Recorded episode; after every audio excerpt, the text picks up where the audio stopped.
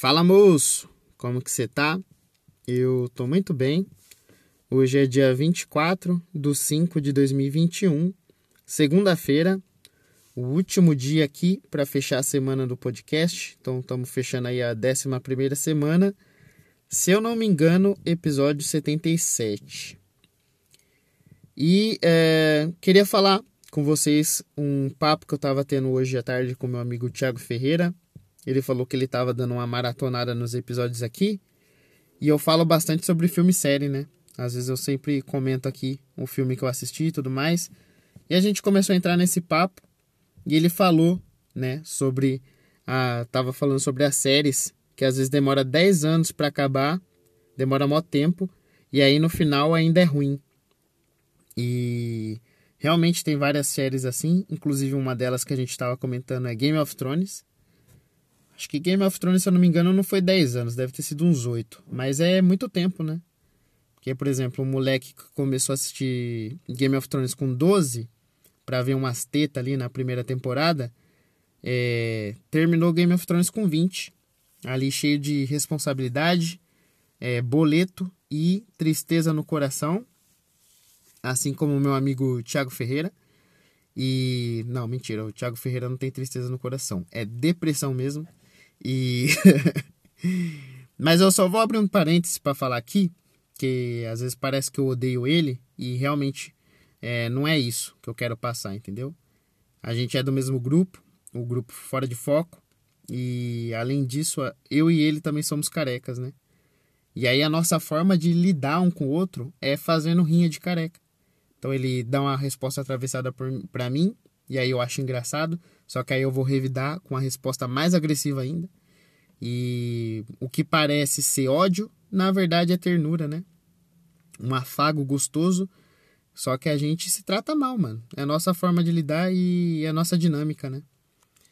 E aí a gente tava falando sobre Game of Thrones e ele chegou numa conclusão muito boa, porque ele falou, mano, Pensando bem, eu não posso reclamar de Game of Thrones porque é muito white people problem, tá ligado?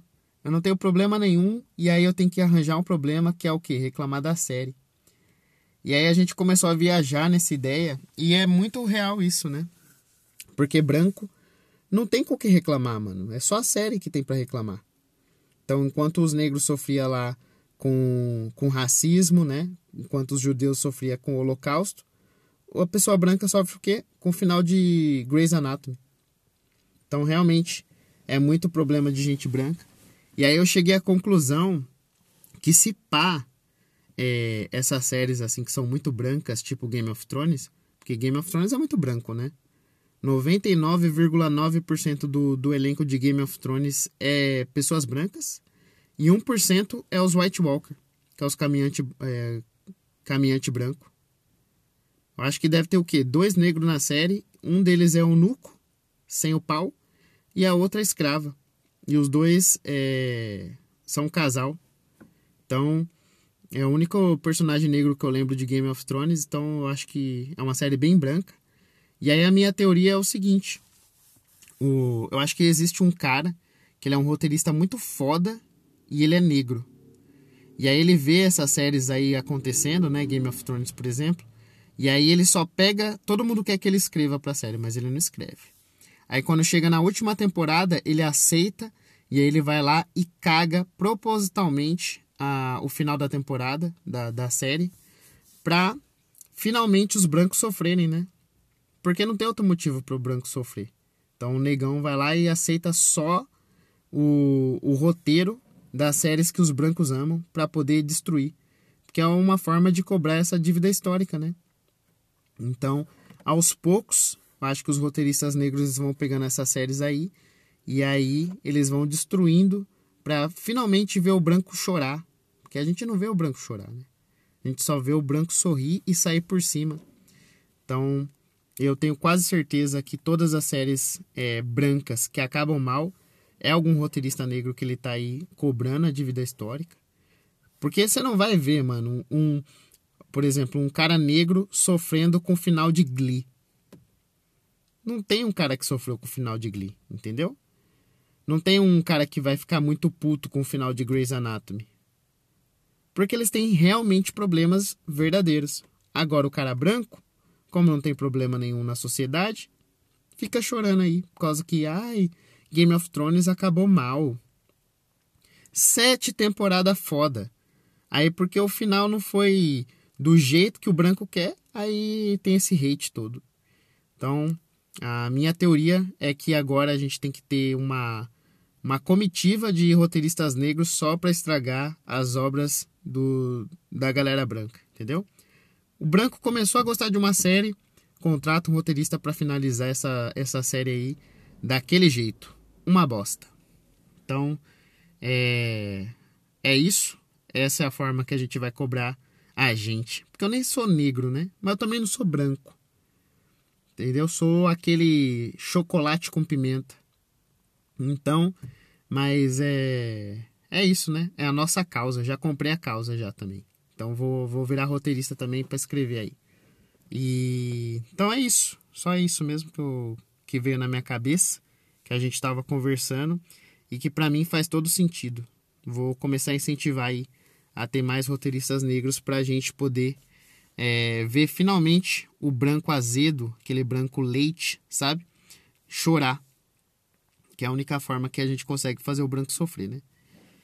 E então vou finalizar esse episódio aqui. Só queria deixar um recado, que é aquele recadinho de segunda-feira, deixar a rede de podcast do interior, porque agora a gente tá bombando, né? Não sei se vocês estão ligados, mas a rede do interior aqui tá bombando. Só o público que não sabe. E aí, na hora que juntar o público com a gente que tá bombando, aí vai bombar mais ainda. Então, vai esquecer esse negócio de Flow, Vênus, o podcast do Di Lopes. Esquece todos esses podcasts aí. E aí, foca nesses três podcasts que eu vou falar para vocês. O primeiro deles é o André Otávio Podcast. Lança episódio toda segunda-feira. E aí ele fala sobre tudo, mano. É livre. É uma hora só ele liberando a mente dele e aí falando várias coisas engraçadas e algumas coisas politicamente incorretas.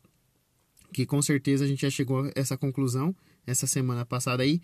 Que quando a gente fizer su sucesso e se tiver o cancelamento ainda, com certeza vai rolar com a gente. Porque a gente fala muita merda. Até esse episódio aqui, provavelmente eu serei cancelado.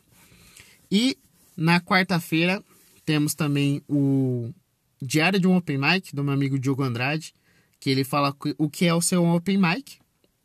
E agora que não tem show, ele faz episódio sobre curiosidade. Então, segue lá também, que é um episódio muito bom, sempre coisas engraçadas. Tem no todas as redes sociais. Desculpa. Inclusive no Instagram. E tem meu amigo é, Tiago Ferreira, o grande Tiagão, é o que a gente tem a rinha de careca, né? Então, esse, inclusive, esse episódio é dedicado ao meu amigo Tiago Ferreira, tá? Então, a gente rouba a ideia, roubei a ideia dele. Mas a gente dá o crédito, entendeu? E também tem que dar o crédito aqui, porque o podcast dele é o único podcast que entrevista jogador de futebol que já foi campeão brasileiro, entendeu? Fiquei sabendo que vai entrevistar jogador de futebol que já, já participou de Copa. Não sei se ganhou, mas participou de Copa. Então, dos três podcasts, é o que está mais avançado aí. É quase um podcast jornalístico dele, porque cada semana ele entrevista uma celebridade diferente. E o nome do podcast dele é Diálogo de um Cara Só. Então segue lá nas plataformas de áudio. Tem no YouTube, todos esses tem no YouTube, tem plataforma de áudio. Segue todo mundo, que a gente é a próxima geração de podcast e estamos bombando, só falta o público, beleza? Então vem ser o nosso público. Esse é o episódio de hoje. Espero que tenha ficado satisfatório. E se você é branco, mano, para de chorar. Entendeu? E é isso. Até amanhã e tchau.